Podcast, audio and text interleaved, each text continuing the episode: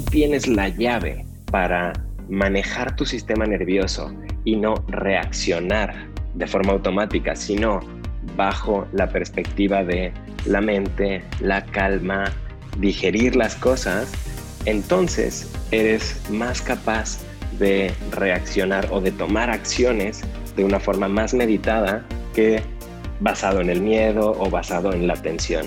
Es por eso que no solo yo, sino todo el equipo de, Yoga Body eh, tenemos esta, no diría capacidad porque todo mundo, todo mundo la tiene, pero es por eso que todos dijimos, bueno, ok, tenemos esta situación, da miedo, es desconocida, pero bueno, ok, ya la tenemos, ¿qué vamos a hacer?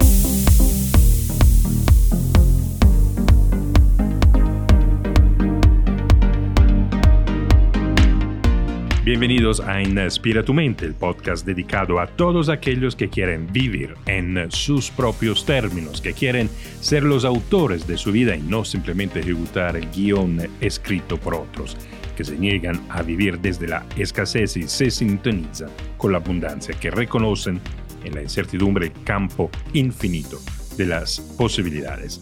Este es el podcast de los resilientes.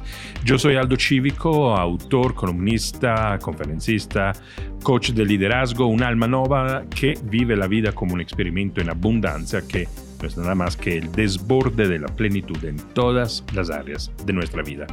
Y hoy me agrada mucho, pero de verdad mucho anunciarle que tenemos un invitado muy, muy inspirador. Estoy hablando de Camilo Carreiro, un ser feliz y un profesor de yoga en Barcelona donde trabaja en Yoga Body.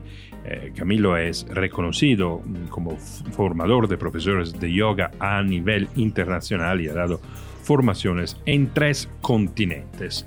Su deseo de compartir los beneficios de la práctica de yoga, la respiración y la conexión cuerpo-mente lo ha llevado a construir una comunidad internacional con miles de alumnos y profesores de todo el mundo que comparten eh, sus experiencias y su pasión por el yoga, la salud y el bienestar. Eh, Camilo llamó mi atención hace un par de semanas porque vi algunos de sus videos de yoga en Facebook. Me gustó mucho, mucho la producción eh, de estos videos y además la energía que Camilo transmite en estos videos. Eh, además, la intuición que tuvo es que Camilo y su organización habían logrado adaptarse rápidamente y, y también exitosamente como negocio durante la pandemia. Entonces, había muchos temas que quería hablar con eh, Camilo y lo busqué, lo llamé y eh, muy afortunadamente para todos nosotros estoy muy feliz que había aceptado mi invitación a esta conversación. Y como escucharán, ah, hablamos de temas muy importantes para nuestra época. Hablamos de hacer negocios en tiempo de pandemia, de la importancia del trabajo de equipo, de la inteligencia colectiva, además del papel de la respiración y eh, porque es importante. Y es muy interesante porque además la respiración la damos por sentado y el virus eh, quizás porque ataca los pulmones nos ha vuelto otra vez consciente de esta función tan vital eh, que es la respiración. También de eso vamos a hablar con Camilo. Y como siempre, mucho contenido, mucha inspiración en lo que nuestros invitados nos comparten. Disfruten entonces la conversación con Camilo Carey. Camilo, bienvenido y gracias por eh, estar en Inspira tu mente. Muchísimas gracias a ti, Aldo, por la invitación y estoy encantado de charlar contigo. De verdad que yo también, eh, porque además uno de los motivos por los cuales quise invitarte a esta conversación es que tú eres un instructor de yoga en un estudio en Barcelona y negocios como el tuyo han tenido que adaptarse a las consecuencias de la pandemia de una manera muy rápida. Varios instructores, entrenadores tuvieron que llevar su negocio inmediatamente online ofreciendo cursos y sesiones. Y cuando en línea, en online, vi varios de tus videos, la intuición que tuve es que tú y tus colegas fueron no solamente rápidos en adecuarse a la exigencia de la pandemia, sino que lo han hecho también de manera muy exitosa. Entonces, te quería preguntar si me puedes contar en qué momento de tu vida, de tu negocio, te cogió la pandemia y cómo lograste en adaptarte además en manera tan exitosa. Claro que sí. De hecho, esta pregunta me encanta porque justo eh, en estos momentos eh, tan difíciles y de tantos cambios, uno tiene que actuar y moverse muy rápido. Eh, casi todos los profesores de yoga, todos mis colegas, al principio de esta situación estaban como en stand-by y esperando a que esto pasara. Y, la verdad es que uno tenía que moverse y tenía que, que tratar de, con la situación actual, tratar de hacer algo. Entonces, un poco mi historia con, este, esta nueva situación fue que yo estaba en marzo en Estados Unidos dando una formación de profesores de yoga trapiz en la Universidad de Georgia. Y ya eh, se empezaban a escuchar en las noticias que cerraban un país, eh, cerraban las fronteras de otro, y yo estaba allá y tenía que volver a Barcelona. Entonces, bueno, pude acabar el curso sin ningún problema, de hecho, el curso terminó un sábado y el lunes cerraron la universidad. Y cuando volví a Barcelona, eh, me enteré que cerraban las fronteras y que estábamos confinados. Entonces, claro, teníamos un curso, te estoy hablando de marzo, un curso a finales de marzo, un curso presencial de formación de profesores de yoga. Eh, además, los estudios tuvieron que cerrar y, de hecho cerraron permanentemente o, de momento están cerrados y, no tiene pinta de que, se vuelvan a abrir. Entonces tuvimos que hacer algo. Tuvimos que empezar con las herramientas que teníamos a seguir adelante y seguir dando clases. Y, con las herramientas que teníamos, eh, así empezamos. Nosotros tenemos esta idea de movernos rápido y actuar. Con lo cual empezamos con nuestros alumnos actuales eh, que venían al estudio cada día a practicar con nosotros. Lo que hicimos fue empezar a dar, como, como muchos otros profesores, clases en un grupo de Facebook. Y hacíamos un Facebook Live, dábamos un par de clases, una en la mañana y una en la tarde, y, así empezamos. De hecho, eh, empezamos a ver que, que, claro, las clases en Facebook Live estaban bien, pero mm, obviamente no es lo mismo que estar con nosotros. Así que empezamos a ver diferentes opciones y, con las herramientas eh, que teníamos, como, te comenté antes, empezamos a mejorar un poco. Así que nos eh, empezamos a practicar un poquito con Zoom, con lo cual ya los alumnos los podíamos ver, podían hablar contigo, entonces la experiencia era un poco más parecida a las clases eh, a las clases presenciales. Y yo, eh, yo trabajo en, en Yoga Body, yo soy profe de yoga y además soy formador de profesores. Entonces, otra parte muy importante de, de, nuestro, o sea, de mi ámbito de, de, actuación, además de las clases de yoga regulares, son las formaciones. Entonces, esto también teníamos que cambiarlo y este era el, el reto más grande porque dar una clase y que, y que un alumno pueda llegar a hacer las posturas y que se relaje y que respire, es una cosa, pero transmitir una formación online era un poco más complicado. Con lo cual llegamos a, bueno, llegamos a la conclusión de que de momento los alumnos no podían venir a Barcelona a hacer su formación presencial y la teníamos que dar toda online. Ya parte de nuestra formación de profesores era online, es decir, por ejemplo, la, parte de anatomía, de filosofía, ya había algunos videos y tenemos un e-learning donde los alumnos pueden entrar y, ver videos eh, y tenemos también eh, un centro de discusión donde nos pueden hacer preguntas, pero el fuerte de nuestra formación era cuando los alumnos venían a Barcelona y estaban tres semanas con nosotros. ¿Y cómo replicar eso online? Ese, fue nuestro, nuestro gran reto y estamos todos un poco nerviosos en, la primera edición que le hicimos, de hecho, eh, a finales de, a mediados de abril más o menos. Entonces, tuvimos muy, muy buena respuesta porque empezamos a enviar mails a todo el mundo diciendo, bueno, nuestras formaciones presenciales están suspendidas por, eh, por el tema de, del COVID. Y la Yoga Alliance, que es eh, la, la institución que regula la formación de yoga internacionalmente, dio como una especie de, eh, de pautas para poder enseñar online, enseñar totalmente virtual. Y, y avalados por la Yoga Alliance, lo que hicimos fue, bueno, vamos a hacer esta, esta mm, formación totalmente online y, es, puede ser la única vez que, que, podamos hacer esta formación totalmente virtual. Así que mucha gente que ya había venido alguna vez con nosotros a hacer alguna formación o que estaban pensando hacer una formación con nosotros, pero por cuestiones familiares o económicas no podían permitirse venir tres semanas a Barcelona, pagarse el viaje, el hotel, las comidas. Entonces, cuando ofrecimos esta formación online, tuvimos muy, muy buena respuesta. Si en una formación normal, eh, presencial, teníamos máximo 30 personas, en esta primera edición tuvimos un poquito más de 100 personas. O sea que estábamos muy, muy contentos. Pero estábamos también nerviosos al mismo tiempo de ver si Zoom eh, se portaba bien, si, si iba a ser dinámico, si íbamos a poder replicar las mismas cosas que hacemos eh, en persona online.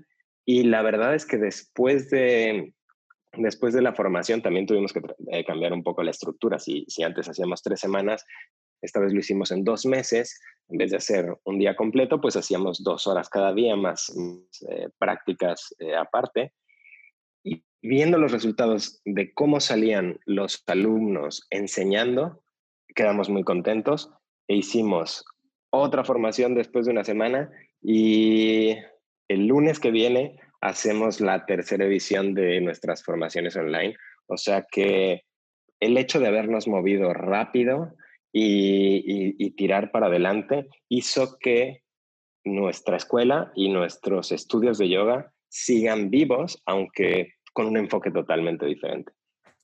Es una historia eh, muy, muy, muy fascinante, muy interesante. Y me imagino que los desafíos son varios. Ahora escuchándome, escuchándote, por ejemplo, me estaba preguntando, pues los instructores de yoga muchas veces se, se acercan al, al, cuerpo de la persona que está haciendo el ejercicio y corrigen un poco la, la, postura. ¿Cómo se logra eso online? Tienes toda la razón. Eh, nosotros aprendemos eh, en mayor o menor grado de tres formas. Visualmente, eh, de forma auditiva y de forma kinestética, es decir, mediante el tacto. Muchas veces te dicen algo, pero hasta que no lo ves, no lo entiendes. Y muchas veces, aunque te digan algo y te enseñen algo, si no por decir algo, te agarran el hombro y te dicen, esto es echar el hombro para atrás, no lo entiendes. Entonces, claro, esta es una de las tres herramientas que nosotros usamos como profesores de yoga que ahora no está. Con lo cual tenemos que potenciar muchísimo más las otras dos, la visual y la auditiva, con lo cual tenemos que demostrar y hacer muchos más gestos cuando estamos enseñando una clase, pero al mismo tiempo tenemos que refinar mucho más nuestra, nuestra forma de enseñar. De hecho, te voy a contar una historia súper rápida eh, que me pasó a mí, que me ayudó a mejorar mis instrucciones. Hace unos tres años más o menos, tuve un accidente de moto y me lastimé el tobillo. Entonces, eh, ya no podía mostrar tanto las posturas y mientras estaba lesionado, se me ocurrió hacer una clase con los ojos vendados. Mm. Como no podía demostrar, tenía que usar solo mi voz pues a la gente le encantó. Pero lo más interesante de esto es que me di cuenta que gracias a la lesión y, probando un poco estas clases eh, sin mirar al profesor, la herramienta de la voz la, la mejoré y, y, pude llegar a explicar mucho mejor las cosas, ya no solo cuando tenía los ojos cerrados y cuando estaba lesionado, sino que me ayudó como a desarrollar eh, un poco más la eficacia y, ser más agudo y más preciso con, mis instrucciones verbales. Y eso es lo que estamos haciendo ahora en tanto en nuestros cursos de formación como en las clases. Ser un poco más eh, visual, de alguna manera, enfrente de la cámara, pero también ser mucho más preciso a la hora de dar las instrucciones y corregir. Y la última cosa es que no es lo mismo hacer un video y, que te vean y que, y, que sigan las instrucciones, a hacer, por ejemplo, como hacemos las clases nosotros, tanto las clases de yoga como las formaciones, en una reunión de Zoom donde tú tienes tu cámara encendida, el alumno tiene su cámara encendida y tú lo ves practicar, entonces puedes decirle, eh, María, mueve el pie un poquito más adelante. O eh, Carlos, eh, lleva la mano un poco más arriba. Entonces, eso hace que sea un poco más personalizado, dado que no podemos estar en el estudio y haciendo ajustes físicos. Y de hecho, aunque hay muchos estudios que están abiertos, tocar a los alumnos ahora mismo está totalmente desaconsejado y, de hecho yo ahora mismo no estoy dando clases presenciales por precaución. Claro, claro. Y escuchándote, Camilo, ¿sabe? uno siente que hay una continua reiteración eh, de lo que ustedes están haciendo, mejorando el modelo más y más. Pero cada, cada pienso, interacción es posible eh, si uno se mueve desde la calma, si se mueve desde la conexión con sí mismo y los demás, y si logra ser muy generativo, que es una predisposición completamente distinta a lo que muchas veces experimentamos, o la mayoría de las veces experimentamos frente a una crisis que tendemos a reaccionar, entonces o nos congelamos o nos doblegamos o empezamos a pelear con la situación o, hasta nos oímos, ¿no? nos retiramos y, desaparecemos. ¿Cómo, ¿Cómo lograron personalmente, pero también como grupo, a, tener esta capacidad de iniciativa frente a una nueva situación eh, y de esta manera lograr ser muy creativos y generativos. O sea, ayúdanos a entrar un poquito en, la mente de ustedes, además en lo que hicieron. Claro que sí. Eh, por un lado, eh, esto, esto que estás hablando de ser reactivo y, reaccionar un poco sin pensar, pero además también estar paralizado por el miedo, es una respuesta natural del sistema nervioso. Eh, nuestro sistema nervioso, imagínate, traza una línea horizontal enfrente de ti y pon a la derecha el sistema nervioso simpático y a la izquierda el sistema nervioso parasimpático. Y esto pasa, es, una forma en que eh, tu cuerpo y tu mente trabajan. En esta línea, a la derecha está la acción, está la fuerza, está esa parte que nos hace reaccionar, está el estrés, está este modo más primario de ante un peligro o paralízate o lleva adrenalina, eh, lleva sangre a los músculos, lleva oxígeno a los músculos para prepararte para pelear o para huir. Este es el sistema nervioso simpático. Y normalmente la respiración también está asociada con esto cuando tú respiras rápido, entrecortado, es que estás agitado, es que estás nervioso, es que tienes estrés y tienes tensión. Esto estás en modo eh, de sistema nervioso simpático. Ahora, al otro lado, a la izquierda de esta línea, está el sistema nervioso parasimpático. El sistema nervioso parasimpático es el que nos relaja, nos ayuda a conciliar el sueño, a digerir, a estar más calmado. Es, es cuando estamos meditando, cuando estamos tranquilos, estamos en ese lado. Entonces, la respiración en ese lado es mucho más calmada, es mucho más larga. De hecho, nuestro sistema nervioso se mueve constantemente de un lado al otro, dependiendo de la situación o lo que percibas en el exterior.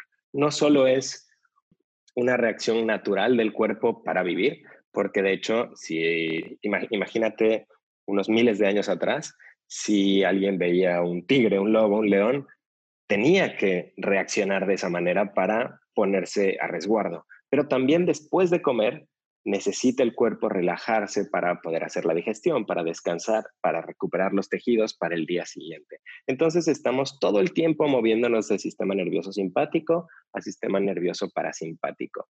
Y una de las claves en el yoga es la respiración.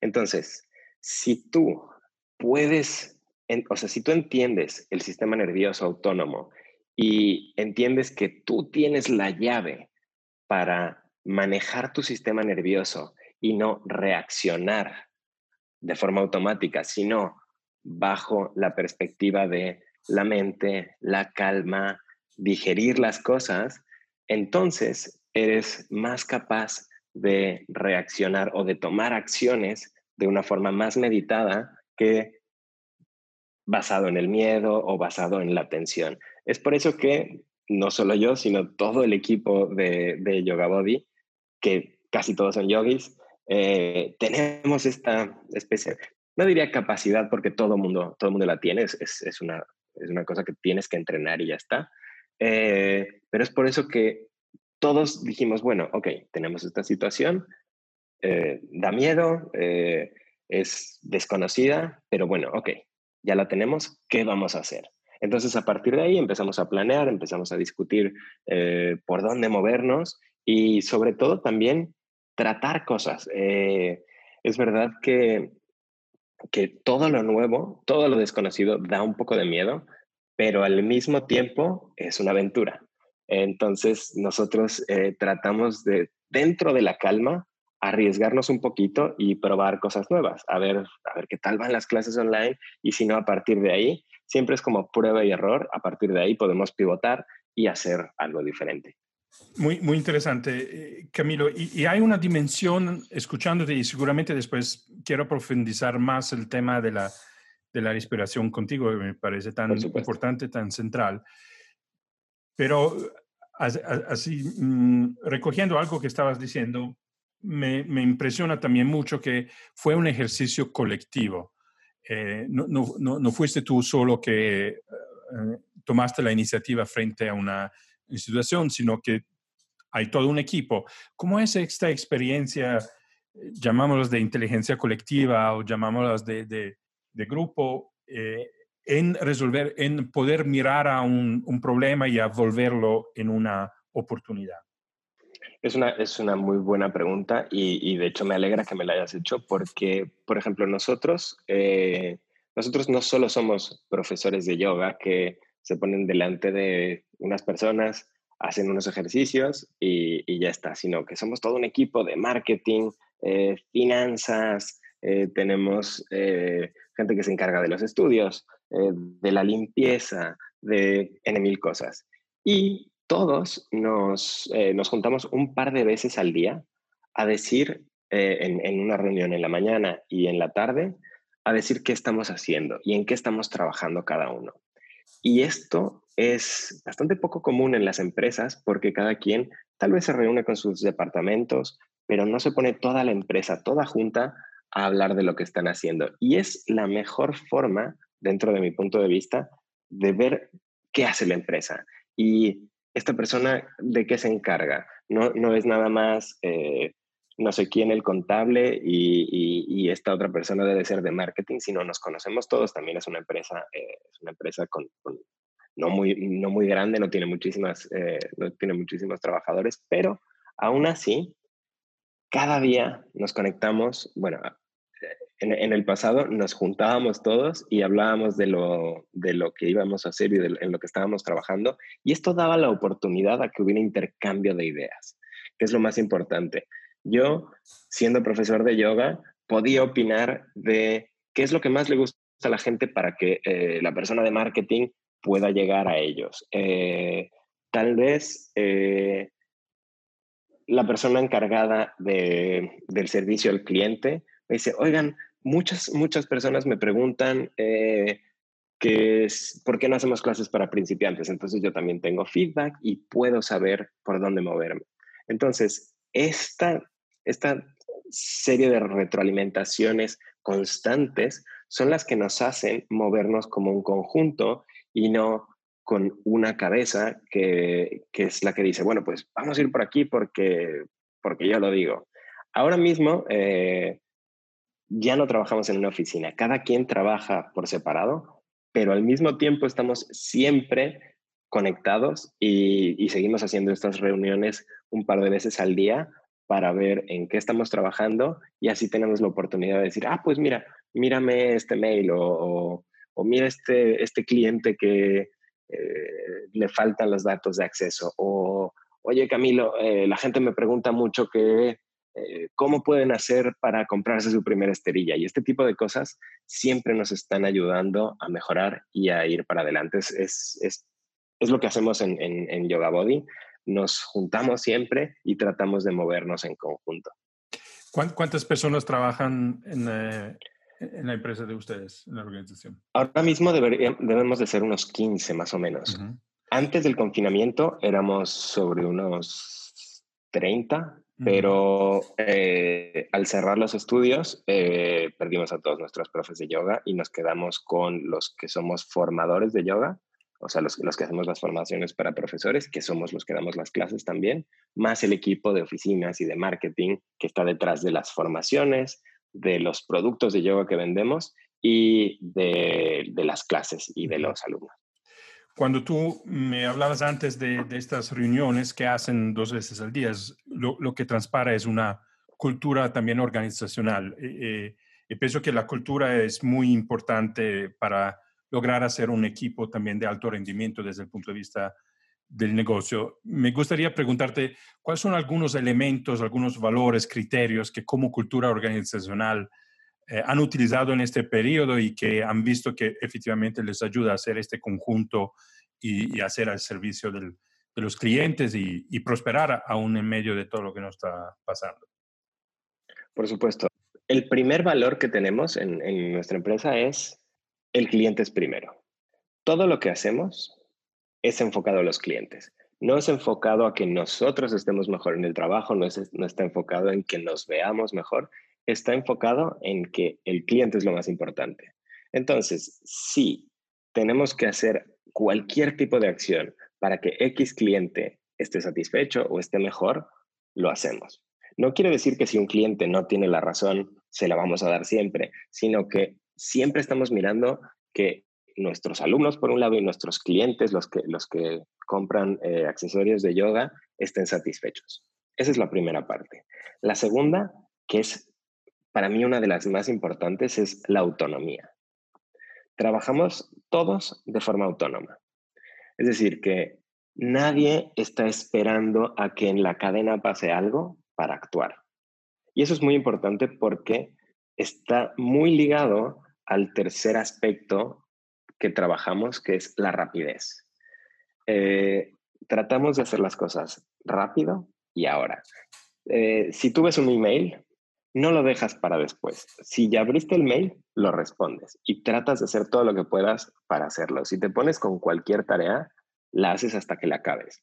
Y no dependes de las demás personas. Obviamente, si yo necesito que alguien haga un póster para una masterclass que voy a hacer, obviamente dependo del diseñador gráfico, pero a lo que voy es que yo puedo hablar directamente con el diseñador gráfico, decirle qué necesito y si el diseñador gráfico ve la urgencia de, de lo que necesito, porque la clase es en una semana o lo que sea, es resolutivo, trabaja con autonomía y nosotros trabajamos de una forma, por ponerlo en el plano horizontal en vez de vertical, en el sentido en el que eh, no sentimos que este es el jefe del equipo, este es subalterno de este, sino que todos trabajamos en la misma empresa con el mismo objetivo, que es básicamente que los clientes y los alumnos estén felices. Muy bien. Eh, eh, y parece paradójico, ¿no? La rapidez y, y, al mismo tiempo tener como la calma para tomar la, la, la mejor decisión. ¿Cómo, cómo se mm, concilian esto, esta, estas dos cosas que pare, parecerían paradójicas? Totalmente. Eh, yo creo que la clave está en hacer lo que te gusta. Si haces lo que te gusta, si amas tu trabajo, te sale todo mucho más fácil. Y, por ejemplo, por, por, ponerte un ejemplo, a mí me encanta dar clases. Soy un apasionado del yoga, soy un apasionado del cuerpo, del movimiento y de la salud. Entonces, para mí, que una persona me pregunte cualquier cosa, si no la sé, la investigo con muchísimo gusto y me pongo a ello. Eh, normalmente nosotros estamos en un, en un sector que es el, el, sector de la salud y del bienestar, en el que el, yo te diría que el 98% de las veces los clientes están contentos. Eh, y somos una empresa muy, muy transparente. A mí me impresionó cuando, cuando empecé a trabajar en Yoga Body, eh, le decía a todo mundo que yo trabajaba en el Google del yoga. Uh -huh. ¿Por qué? Porque empecé a trabajar y, y la manager de los estudios en, en, ese momento, yo empecé como, como, como profesor, me dijo, mira, este es el estudio, aquí están, mira, aquí tienes los libros, los props. Si necesitas cualquier cosa, un libro para leer, eh, algo que crees que sea, que sea útil, nos lo dices y lo compramos. Si necesitas una esterilla, si necesitas eh, unos bloques, lo que sea, me dices y te los damos. Y me quedé, ¿en serio? ¿Es así? Después eh, me acuerdo que nos estaban explicando las cuotas y, y, un, poco cómo funcionaba el sistema eh, con, los, con los alumnos. Y, y todo lo que nos explicaban, me acuerdo que Lucas es el, el, fundador de Yoga Body, todo lo que nos explicaba Lucas nos decía, y todo esto que les estoy diciendo, todas estas técnicas de marketing, de venta, explícaselas a los alumnos tal cual. O sea, no escondas nada, no te guardes nada, sé totalmente sincero, porque así es como la transparencia, si tú eres totalmente transparente, todo el mundo va a estar contento y vas, y vas a trabajar muchísimo mejor, con alegría, eh, yo, desde que trabajo en Yoga Body, me da muchísimo gusto ir a trabajar. O yo me levanto cada día y digo, voy a trabajar, qué rico, qué a gusto. Y ese es un poco eh, la clave y el, y el secreto. Si haces lo que te gusta y lo haces bien, el hecho de ponerte a trabajar rápido, eh, ser resolutivo, te sale mucho más fácil y te sale natural porque estás haciendo algo que te gusta. Cuando que, de hecho eh, viene como muy de la mano eh, de, de, estos cambios de vida y, y, hacer coaching para, para, ser más resolutivo, para encontrar un camino que te guste. Si haces lo que te gusta, haces lo que amas, todo lo demás sale muy, muy fácil. Camilo, y, hablando de eso, me gustaría eh, poder tener la oportunidad de conocerte un poquito más. ¿Cómo, cómo, ¿Cómo te acercas al yoga o cómo el yoga entra en tu vida? ¿Cómo lo descubres? Pues mira, eh, yo nací en la Ciudad de México y desde muy pequeñito eh, practiqué todos los deportes que te puedas imaginar. Eh, México es un país muy futbolero, entonces yo jugaba fútbol, de hecho era cuando era muy pequeñito era portero porque me gustaba que el portero tenía como los superpoderes del fútbol porque podía tocar la pelota con la mano. Pero bueno, tengo un hermano dos, dos, años menor que yo y con él jugábamos a todo, lo que te puedas imaginar. En los playoffs de la NBA jugábamos al básquet. Eh, cuando era la temporada de la NFL jugábamos al fútbol americano, béisbol, eh, juegos inventados, lo que tú quieras. Y se me daba bien. Eh, normalmente los deportes se me daban bastante bien. Y mi mamá nos dejaba jugar todo el tiempo. mis padres son unas personas maravillosas y mi madre practicaba yoga. Mm. Por otro lado, mi papá eh, nos enseñó meditación, tendríamos, no sé, unos 13, 14 años o algo así, y, yo creo que es, esas, esas cosas fueron como la, la semilla que, que, estaba ahí. Yo, yo en, en, México no practicaba yoga, pero veía a mi mamá que practicaba, mi papá meditaba y a mí me gustaba mucho el deporte. Entonces, eh, yo fui muy, muy activo hasta que me vine a vivir a Barcelona. Vine a vivir a Barcelona eh, para hacer la carrera, estudié ciencias políticas aquí y, al terminar hice un posgrado en proyectos para el desarrollo, que es básicamente hacer business plans para, para ONGs.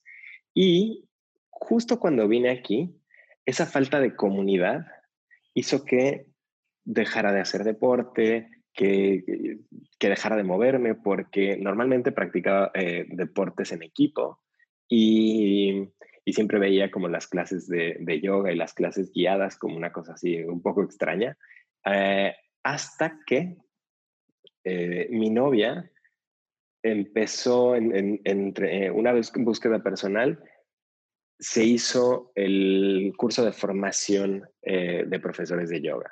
Y al estar con ella, pues empecé a practicar sus clases, nos estudiábamos el manual juntos, hacíamos las prácticas juntos y ahí fue cuando fui a mi primera clase de yoga, esto fue hace como 10 años, y me encantó. De, hecho, yo no estaba muy contento con mi trabajo. Eh, yo trabajé en el sector privado y en el sector público, y en esa época mi trabajo no, no era eh, lo que más me gustaba y lo que más me llenaba. Y me acuerdo que además tampoco practicaba ningún otro deporte. Eh, corría, eh, iba al gimnasio, pero, pero nada así que me apasionara y que dijera, bueno, pues mira, voy cada día al gimnasio, voy cada día a, a correr, sino era una cosa así esporádica. Pero con el yoga me enganchó muchísimo. Eh, había un reto, pero además me calmaba. Después de las clases me sentía súper contento y encontré este sentido de comunidad que me faltaba. Yo cuando me vine a vivir a Barcelona, imagínate, dejas toda tu vida atrás, dejas a todos tus amigos con los que ibas a jugar al fútbol los domingos, con los que de repente jugabas al tenis, bla, bla, bla, y, y eso ya no lo tenía aquí. Y en los estudios de yoga empecé a sentir este, este sentido de comunidad hasta que yo creo que un año y algo después de, de que mi novia hizo el curso de yoga y después de empezar a practicar yoga, dije, pues mira, voy a hacer el curso de formación para profundizar en la práctica porque me gustaba mucho. Es como quien eh, se compra una cámara y se toma un curso de fotografía para sacar mejores fotos, pues un poco así. Eh, ahora, cuando empecé la formación, supe que me quería dedicar a enseñar. Yo durante el pasado, en, casi todos mis trabajos, casi siempre acababa eh, en el departamento de formación de la empresa o ayudando a los, eh, a los nuevos este, empleados a formarse. Entonces, algo había ahí relacionado con la formación que siempre estuvo como muy cerca de mí. Y cuando terminé mi formación de profesores de yoga, empecé, la primera formación que hice fue en eh, una escuela que se llama Mandiram y empecé a trabajar ahí. Empecé a dar las clases eh, todos los lunes. Ahí empecé a conocer profesores, seguí eh, dando clases ahí y me enteré que pedían profesores en Yoga Body, probé una clase, me encantó, empecé a dar clases en Yoga Body y a partir de ahí no he parado, clases particulares, eh, clases todos los días y acabé siendo formador de profesores después de, después de unos cuantos años de, de dedicarme a enseñar y a partir de ahí no he parado. Camilo, quiero regresar a, a, tu papá que les enseña a ti a tu hermano que tenían, eran preadolescentes, casi la meditación. ¿Cómo, ¿Cómo logra un papá eh, con dos hijos activos, muy deportista, a, sentarlos y hacer eh, meditación a una edad que pensamos muy inquieta? Te voy a decir el secreto, mi padre es muy persuasivo. Entonces, dijo, siéntense aquí, les voy a enseñar una cosa. Y empezó con, unos pequeños trucos. Eh, por ejemplo, eh, tú cierras los ojos y, pones las manos por delante de ti y pruébalo conmigo. Pon las palmas de las manos hacia arriba y imagínate que en la mano derecha tienes un globo, un globo lleno de helio. Siente que el globo está amarrado a tu mano derecha y te empieza a tirar la mano un poquito hacia arriba porque el globo es muy ligero y quiere subir. Ahora en la mano izquierda tienes una sandía. La sandía es pesada y la tienes que sostener con la mano izquierda. Ahora, abre los ojos y mira si tus manos están paralelas. La mano derecha está un poco más arriba, ¿verdad? Bueno, con estos pequeños trucos fueron con los que mi padre nos sedujo y nos dijo, bueno, imagínate, si el poder de tu mente puede cambiar tu cuerpo, si vas un poco más allá, ¿qué cosas puedes descubrir? Y me acuerdo perfectamente de este truco de la sandía y, de, del globo, eh, que dije, wow, si él solo está hablando y pudo hacer que yo me moviera de una forma, eh, y, fue un poco como nos, como nos trajo hacia la meditación con como unos pequeños trucos de, de hablarnos y, ver cómo simplemente con el poder de la palabra y con el poder de la mente puedes afectar tu cuerpo. Tu papá muy persuasivo, pero parece también eh, un gran pedagogo. Que quizás sí, es verdad. En este sentido. Sí, sí, sí. de, hecho, eh, mi padre le gusta mucho, mucho eh, el mundo esotérico, le gusta la filosofía y le gusta mucho hablar. Entonces, eh, estuvimos practicando con él. Eh, de hecho, él siempre, un poquito antes de comer, se sentaba a meditar y nosotros lo veíamos ahí como, ¿qué estará haciendo? ¿Estará dormida? ¿Estará meditando? ¿Estará dormida? ¿Estará meditando? Y, esas cosas, obviamente, cuando eres adolescente, eh, no quieres ser como tus papás. Mm. Entonces, no, no seguimos muy, muy muy fuerte el, los temas de meditación, pero de todas formas, a tu padre siempre lo admiras, a tu madre siempre la admiras. Entonces, claro, mi padre meditando, mi madre haciendo yoga, aunque no quiere ser como ellos, por otro lado quiere ser como ellos. Entonces, eh, son, son tus figuras las, las, que, las que miras para, para, para valorar qué está bien, qué está mal. Entonces ellos han sido una gran influencia en mi vida. Y, escuchando tu, tu, historia, porque tú quieres estudiar ciencias políticas, o sea, tenías en mente otro tipo de, de carrera, otro tipo de, de, trabajo, pero vas descubriendo prácticamente tu propósito poco a poco. Eh, es la misma vida, parece que te lo, que te lo revela. Hoy, ¿cómo, cómo definirías tu, tu propósito superior, la huella que quieres dejar en la humanidad a través de lo que, quién eres y lo que haces? Básicamente yo diría que mi propósito en esta vida ahora mismo es compartir mi energía con los demás, sea a través de las clases de yoga, eh, de una charla, eh, de un video o de una reunión eh, física, no sé, tomando un café, tomando un té. Compartir mi energía es, es, es lo que he visto que al final me llena y no tiene que tener un propósito, no tengo que ir con un plan para decir, pues mira, eh, mi propósito en la vida es lograr que pase esto. No, simplemente compartir mi energía, que ya sea, te, repito, a través de una clase de yoga o a través de, un video, de un tutorial, eso es eh, un poco lo que he descubierto que me gusta hacer y que es lo que me llena. ¿Cómo definirías para, alguien que puede no ser eh, acostumbrado a ciertos palabras, ¿cómo definirías eh, la, energía que quieres compartir? ¿Qué, es esta energía que quieres compartir? Es, tu pregunta es bastante complicada. Em, ¿Cómo definiría la energía que quiero compartir? Es. En México hablamos. Sí, sí, sí. En México hablamos mucho de ser buena onda, ser mala onda. Hay buena vibra, hay mala vibra. Todos eh, todos vibramos. La, materia, además de ser materia física eh, dura, eh, pesada, también es una onda. Todos vibramos porque somos, estamos hechos de materia que se comporta como una onda. la voz es una onda proyectada que recibe el, oído y después se convierte en señales eléctricas.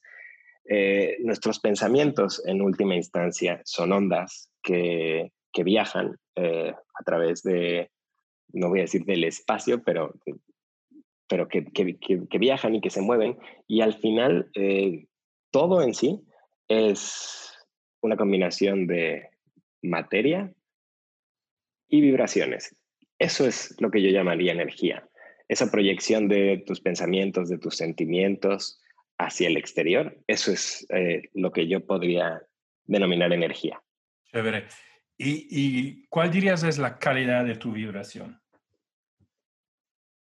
Yo diría que es buena, de altísima calidad. ¿Y, la definirías con, algo más específico? No sé, ¿e, ¿es paz? ¿Es, es felicidad? ¿Qué, ¿Qué, emoción superior, digamos, piensas que, que te caracteriza como energéticamente? Yo creo que soy una persona muy feliz. Eh, y, es, eh, a veces me parece incluso arrogante decir esto, pero, pero sí, yo soy muy feliz.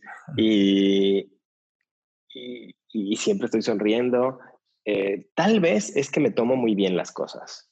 Tal vez es que, que todo me va bien y cuando algo no me va bien, me doy la vuelta y me voy o intento cambiarlo. Entonces, soy una persona, no, soy nada conformista y esto me ayuda a, estar casi siempre en mi centro y lo que siempre busco es estar bien. Yo también por eso practico yoga, porque el yoga me hace estar más centrado, más equilibrado, bien físicamente.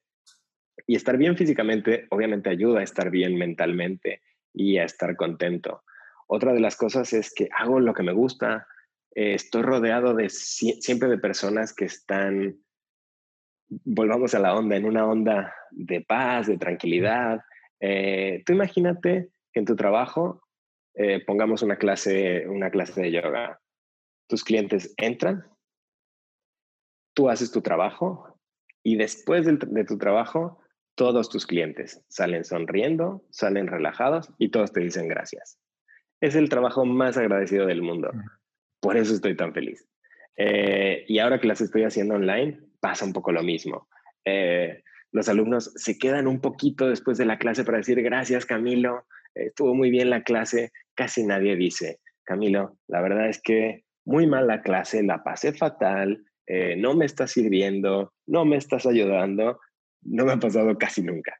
Entonces es una profesión muy, muy agradecida la mía, pero, pero no quiere decir que solo los profesores de yoga tienen una, eh, una carrera que les gusta y que les hace bien. Esto le pasa a muchísima gente y si te gusta dibujar, dibuja. Y si te gusta hacer podcast, eh, entrevista a gente. Y si te gustan las finanzas, haz finanzas, pero haz algo que te guste. Y eso me lleva, Camilo, además, yo pienso que si, si, si te he buscado para esta entrevista es porque los videos tuyos transmiten, e, transmiten eso, ¿no? No, no, no son solamente hechos muy bien desde el punto de vista estético y pedagógico, sino que esta, esta energía pasa y pienso que eso es lo que me cautivó mi atención, es decir, vamos a descubrir un poquito más quién es este Camilo, a ver si logramos hablar con él. Em, y lo que me dices también me, me, lleva a preguntarte, ¿cómo has descubierto que es el liderazgo? Porque al final un instructor, un educador es también un líder. ¿Qué, ¿Cómo definirías tú el, el, liderazgo, sobre todo hoy, en estos tiempos que, que, estamos viviendo? ¿Cómo lo estás descubriendo? ¿Cómo lo estás eh, resignificando quizás? Claro que sí. De hecho, eh, los profesores de yoga son, son líderes dentro de esta hora, hora y media, lo que dure la clase, eh, eres un referente. Eh, tienes una gran responsabilidad, que es eh, la gente pone en tus manos sus cuerpos, sus mentes. Date cuenta que en las posturas de yoga, muchas de las posturas pones a tu cuerpo en, en una posición muy vulnerable eh, abres el pecho, que normalmente tu cuerpo se quiere cerrar para proteger el corazón. Eh, en algunas posturas eh, expones las ingles, que, normalmente el cuerpo quiere cerrar para tener descendencia. Expones el cuello cuando llevas la barbilla hacia arriba. Y, y la gente te confía sus cuerpos, sus mentes, y tú estás ahí con toda esa responsabilidad de ejercer el liderazgo, de llevarlos por las posturas de forma segura, pero además de crear una experiencia. Y, me he dado cuenta que ser profesor de yoga es ser un líder, pero además un ejemplo, porque los, eh, alumnos te preguntan todo tipo de cosas, eh, desde cómo hacer las posturas, que veo bien, eh, qué comer, qué no, qué hacer, qué no, y luego ya te hacen preguntas de todo tipo. y parte de ser un buen líder es saber dónde están tus limitaciones y no sobrepasarlas. Es decir, eh, si alguna vez me preguntan, dentro del contexto de que yo soy el profesor de yoga, tú eres el alumno de yoga, oye, ¿qué hago con mi relación personal? Yo no me meto. Eh, y, mi consejo nunca será, mira, tienes que hacer esto, eh, porque es irresponsable. Entonces, parte de ser un buen líder es también reconocer que tú puedes ser líder dentro del ámbito que te compete y traspasar esos límites te lleva a ser un, yo diría que un, mal líder, pero un líder irresponsable. Porque con, si tienes poder, es decir, si, si tienes el poder de cambiar eh, el humor de una persona durante una hora, eh, si tienes el poder de hacer que una persona se vuelva más fuerte, más flexible, más relajada, también tienes una responsabilidad. Y tienes que siempre ser muy, muy cauto y, muy consciente de qué puedes y qué debes hacer y qué es mejor decirle a tu alumno o a la persona que te pide consejo que eso depende de ellos. Muchas veces damos el poder a otra persona porque no queremos hacernos cargo de nuestra propia vida. Entonces, parte de ser líder es decirle eso, de ese aspecto te tienes que encargar tú y la decisión es tuya. Entonces, un poco eh, ser líder es ser una persona que sabe guiar, que sabe dar consejos cuando tiene que dar consejos y que también se tiene que ir hacia atrás y, y decir, mira, esto te corresponde a ti, esta es tu responsabilidad Y eso creo que es, eh, es parte de, de, mi trabajo como profesor de yoga, saber dónde están los límites y, y, y aceptarlos y usarlos con responsabilidad. Camilo, quiero hablar un poco de la respiración, porque además es eh, interesante que el COVID afecta sobre todo los pulmones.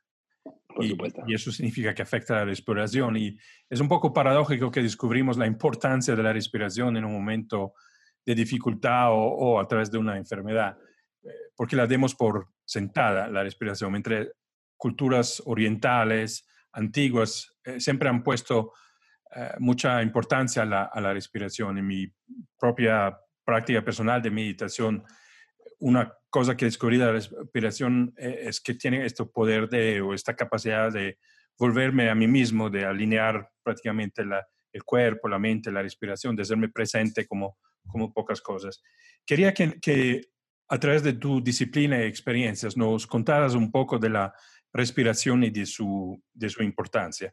También con, lo que decíamos antes eh, con respecto a la capacidad de controlar la mente, el cerebro a través de la respiración. Por supuesto. De hecho, eh, vuelve a imaginarte esta línea horizontal delante de ti. A la derecha, acuérdate, sistema nervioso simpático. A la izquierda, sistema nervioso parasimpático. Nos movemos durante todo el día entre uno y otro. Más o menos cada dos horas, nuestro sistema nervioso tiene... No, no pienses en ello como un extremo. O estamos totalmente estresados o estamos totalmente relajados. La nuestro sistema nervioso se mueve en un, en un rango, en esta línea, se va moviendo hacia el centro, hacia la izquierda, hacia el centro, hacia la derecha, más o menos cada dos horas. Cuando te vas a dormir, ponte que el puntito ese de yo estoy aquí está más tirando hacia la izquierda. Respiramos más calmados. Y esto te estoy hablando de lo que hacemos naturalmente y después cómo lo podemos afectar. Nos dormimos, estamos más bien relajados. Cuando estamos despertando, estamos más o menos en el centro y ya cuando nos levantamos, empezamos a tener hambre, queremos eh, buscar comida, nos, queremos levantar, suena, suena la alarma y nos empezamos a mover hacia la derecha, hacia el sistema nervioso simpático. Nuestra respiración se empieza a acelerar, nuestros sentidos empiezan a agudizar para ver eh, mejor a larga distancia, las pupilas se dilatan, y pasadas unas dos horas más o menos, eh, cambia un poco también, depende de lo que estés haciendo en el día. Volvemos hacia el centro y nos vamos otra vez a sistema nervioso parasimpático. Y naturalmente cada dos horas nuestro sistema nervioso cambia. De hecho, por ejemplo, el sistema nervioso simpático, que es este lado de la derecha, está regido por la parte izquierda del cerebro, por el hemisferio izquierdo y el sistema nervioso parasimpático, este que está a la izquierda, está regido por el hemisferio derecho del cerebro. Y nuestras fosas nasales predomina la respiración en una y en otra dependiendo en el estado en el que estemos. Si tú pones un dedo debajo de las fosas nasales y haces unas tres o cuatro exhalaciones, te puedes dar cuenta cuál de las fosas nasales predomina. Y así también te puedes dar cuenta de qué parte de tu sistema nervioso está activo. Conocer esto hace que podamos intervenir y podamos cambiar cómo funciona nuestro sistema nervioso. ¿Cuál es el problema? Que en la vida diaria eh, lo que suele pasar es que en vez de cambiar dos horas activo, un par de horas relajado, un par de horas activo, un par de horas creativo, eh, meditativo, comiendo, dando un paseo, vuelta a dos horas a actividad mental más enfocada, lo que pasa es que tenemos horarios de ocho horas, donde en ocho horas tienes que producir, producir, producir, estrés, estrés, estrés, estrés, y después ya te puedes relajar. Y nuestro cuerpo no funciona así, nuestro cuerpo funciona, vamos a un lado, vamos al otro, vamos a un lado, vamos al otro. Entonces, ¿qué es lo que pasa? Que estamos predominantemente en sistema nervioso simpático, en, imagínate, correr o pelear. Además, cuando nos vamos a nuestra casa, tal vez vamos en coche, bocinas, tráfico, los hombros bien arriba, tensión, eh, problemas financieros, estrés. Estamos predominantemente en sistema nervioso simpático, en estrés, en luchar, pelear o paralizarnos. Y esto, la respiración puede cambiar este, este, este enfoque en tanto estrés y, y tanta tensión. Tú imagínate, cuando estamos tensos, cuando estamos nerviosos, respiramos rápido. Cuando estamos cansados, cuando hacemos ejercicio, respiramos rápido. Cuando estamos calmados, respiramos mucho más lento. De hecho, cada inhalación y cada exhalación está relacionada con un tipo de sistema nervioso. Cuando inhalamos, fuerza, nuestro corazón late más rápido y cuando exhalamos, relajamos un poquito y nuestro ritmo cardíaco baja ligeramente. Nuestro corazón se está adaptando todo el tiempo a nuestra respiración. Ahora, si nuestro sistema nervioso dicta la forma en que respiramos, lo que podemos hacer es al revés. Podemos respirar de una forma para afectar nuestro sistema nervioso. Y piensa en la respiración en tres categorías. Llámale café, agua y whisky. El café está en el lado derecho, en actividad. Tú te tomas un café para seguir manejando, para seguir trabajando, para despertarte, para entrar en actividad. Tú te tomas agua para equilibrar. Tú puedes tomar agua en cualquier momento del día. Y tú te puedes tomar un whisky, más bien en la noche, para relajarte, para dormir. Entonces, si tú piensas en la respiración como estas tres bebidas, imagínate que en un bar solo hay estas tres bebidas. Hay café y bebidas estimulantes, puede ser té, puede ser un Red Bull, eh, agua o whisky o cualquier bebida, eh, digamos, cualquier bebida alcohólica que te relaje. Entonces, el café está relacionado con el sistema nervioso simpático. El agua te trae de un extremo al otro hacia el centro y el whisky te trae, eh, más bien te lleva a relajar al sistema nervioso parasimpático. Entonces, la respiración, las técnicas que enseñamos en yoga, tienen que ver con estas tres técnicas, con estas eh, tres formas de respirar. Si respiras eh, rápido y rítmicamente, estás haciendo una respiración tipo café.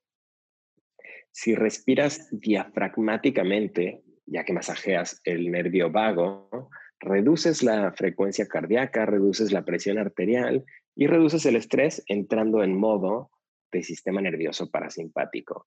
Y si tu respiración es más o menos entre 4 y 6 respiraciones por minuto, estás viniendo de o total derecha o total izquierda hacia el centro, que sería la respiración agua.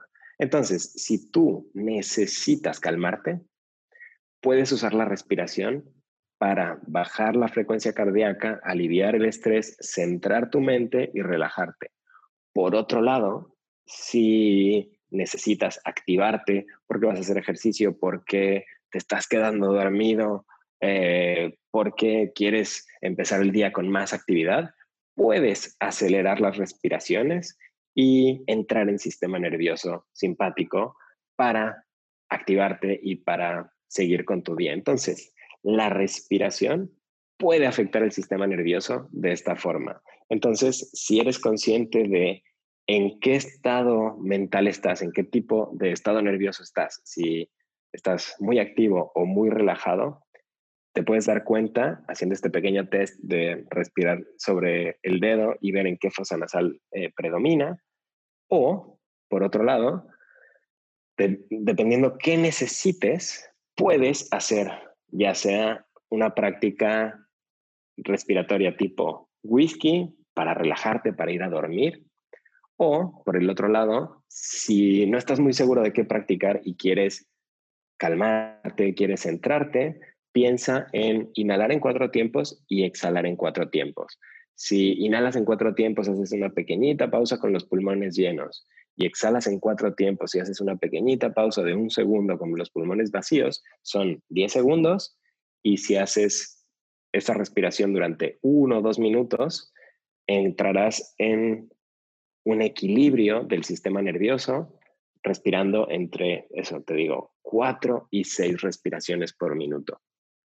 Así que la respiración en ese sentido es tan importante como la meditación. De hecho, es el paso previo en, todos los, eh, en todos los tratados de yoga, es el paso previo a la meditación, es la respiración. Y de hecho, está comprobado que tiene eh, los mismos beneficios de, que la meditación, porque la respiración es también una forma de meditación.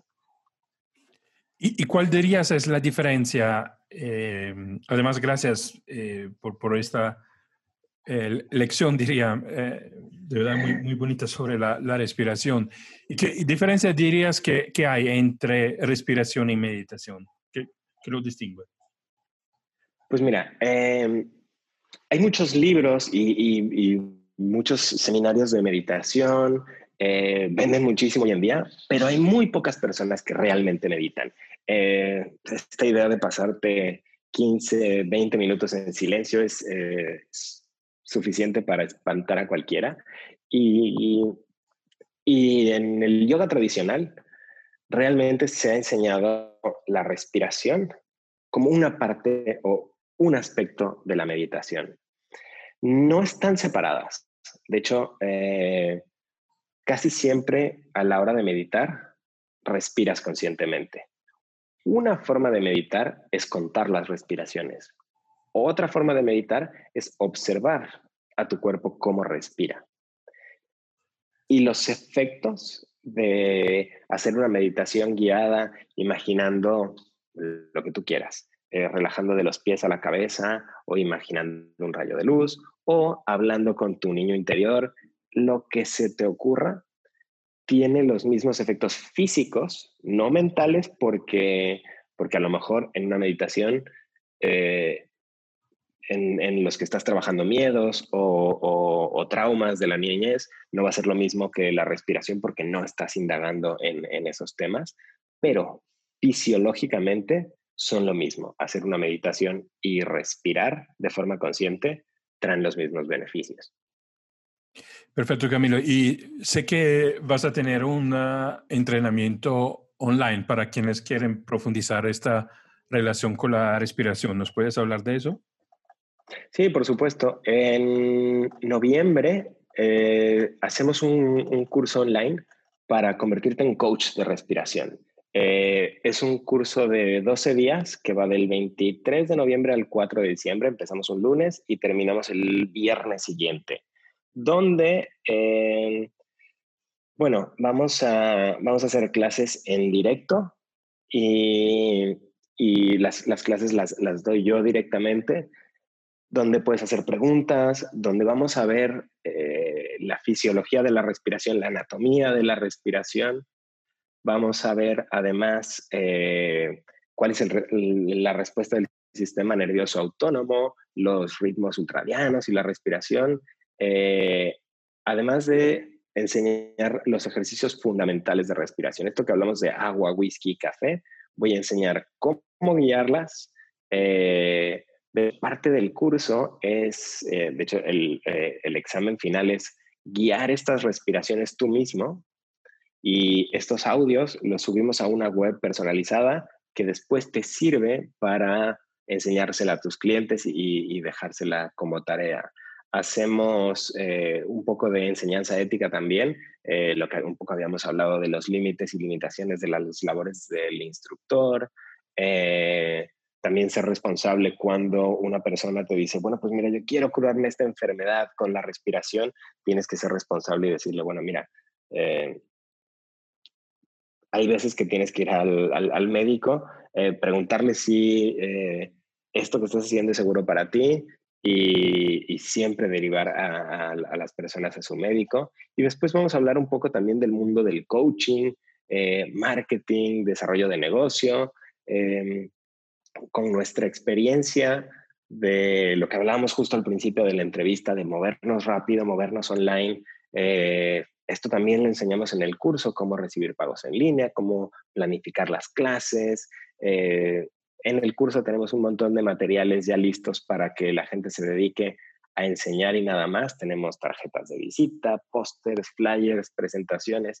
Es decir, es un, es un curso, diríamos, llave en mano una vez terminas el curso, estás listo para guiar eh, tu primer cliente, eh, si el curso termina el viernes, el sábado ya puedes estar haciendo coaching de respiración y, es, un, curso muy, muy interesante que lo teníamos en inglés. Eh, Lucas daba este curso en inglés y, y, ahora lo ofrecemos en español y estoy muy, muy, muy contento de liderar esta, esta formación. Y si ya eres profesor de yoga, eh, bueno, si no eres profesor de yoga, perfecto, puedes hacer el curso y no hay ningún problema. Pero si eres profesor de yoga, el curso está registrado en la Yoga Alliance eh, y te cuenta como créditos online para seguir eh, con, tu, con tu certificación de yoga, porque bueno, los profes de yoga tenemos que seguir formándonos y la Yoga Alliance eh, pide que tengamos formación continua, entonces este curso está registrado y avalado por la Yoga Alliance. ¿Y qué, qué más te puedo decir del curso? ¿Cuántas horas, ¿Cuántas horas diarias son? Son dos horas diarias. El, el curso hacemos una, una parte de, de, coaching uno a uno, donde, bueno, uno a uno no, eh, yo doy una, una, clase y después eh, preguntas y respuestas, y después eh, de forma personal hacemos tres prácticas de respiración, una por la mañana, una a mediodía y una en la noche. Y después tenemos tarea en casa, tenemos también algunos módulos para, para, hacer en tu casa y, básicamente eso, con, con, con, dos horas al día eh, durante estos 12 días tienes, tienes suficiente. Perfecto. Y después en los comentarios y las notas del, del podcast eh, también vamos a compartir el link eh, para quienes quieren profundizar esta práctica y tener la oportunidad también de estudiar directamente contigo. Y, en, términos, en términos de, de, yoga, Camilo, puede ser que alguien escuchándote ahora dice, no, yo también quiero empezar a hacer yoga, pero es completamente ayuno, completamente nuevo. ¿Cómo, cómo empezar esta práctica? ¿Cuál es la, la forma mejor para empezar y enamorarse de, de, esta práctica sin frustrarse quizás por, por las dificultades o, o otras cosas? Por, su, por supuesto. De hecho, eh, por ejemplo, a, raíz de, esta pandemia global, estoy viendo que hay más gente practicando no solo yoga, sino ejercicio más que nunca. Eh, la gente está muy preocupada por su salud y también muy motivada para hacer cosas. Entonces, si estás interesado en la respiración, en el bienestar, en el yoga, en el movimiento, lo que te recomiendo es que, eh, que la gente se apunte a cualquier tipo de clase online.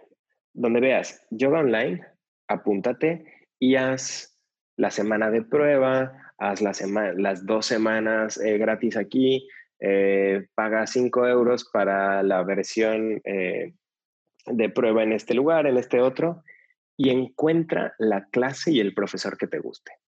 Eso es, clave, porque yoga, hay tantos yogas como personas. Eh, la comunidad del yoga se, me va a echar encima, pero en realidad la misma clase dada por mí o por eh, otro profesor, las mismas posturas, el mismo tiempo, se siente totalmente diferente. Aunque la base y la estructura sea, pues una clase es muy fuerte, eh, por ejemplo, una clase de Ashtanga, o una clase es más bien relajada como yoga restaurativo o un poco más intensa en estiramientos como el yin yoga, yo le diría a la gente que probara muchos estilos y muchas clases, que no se queden con, eh, probé una clase y no me gustó porque no soy flexible. Eso es lo más típico. No importa si eres flexible, no importa si te llegas a tocar los dedos de los pies, eso es lo que menos importa en el yoga. Lo que importa en el yoga es que cómo te sientes después de la clase, no cómo te ves durante la clase, sino cómo te sientes después. Y la conexión con el profesor.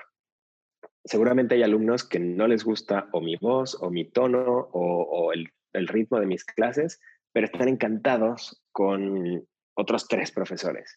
Y, y, lo mismo le pasa a todo el mundo. Tienes que encontrar, por un lado, el estilo de yoga que te guste, si es más activo o más relajado, y el profesor. Entonces, es la única forma de, encontrar el yoga que te pueda llegar a gustar y con el que puedas conectar es probando muchos. Entonces, mi consejo, así en general, es que pruebes muchas clases, muchos profesores y te quedes con el que más te guste.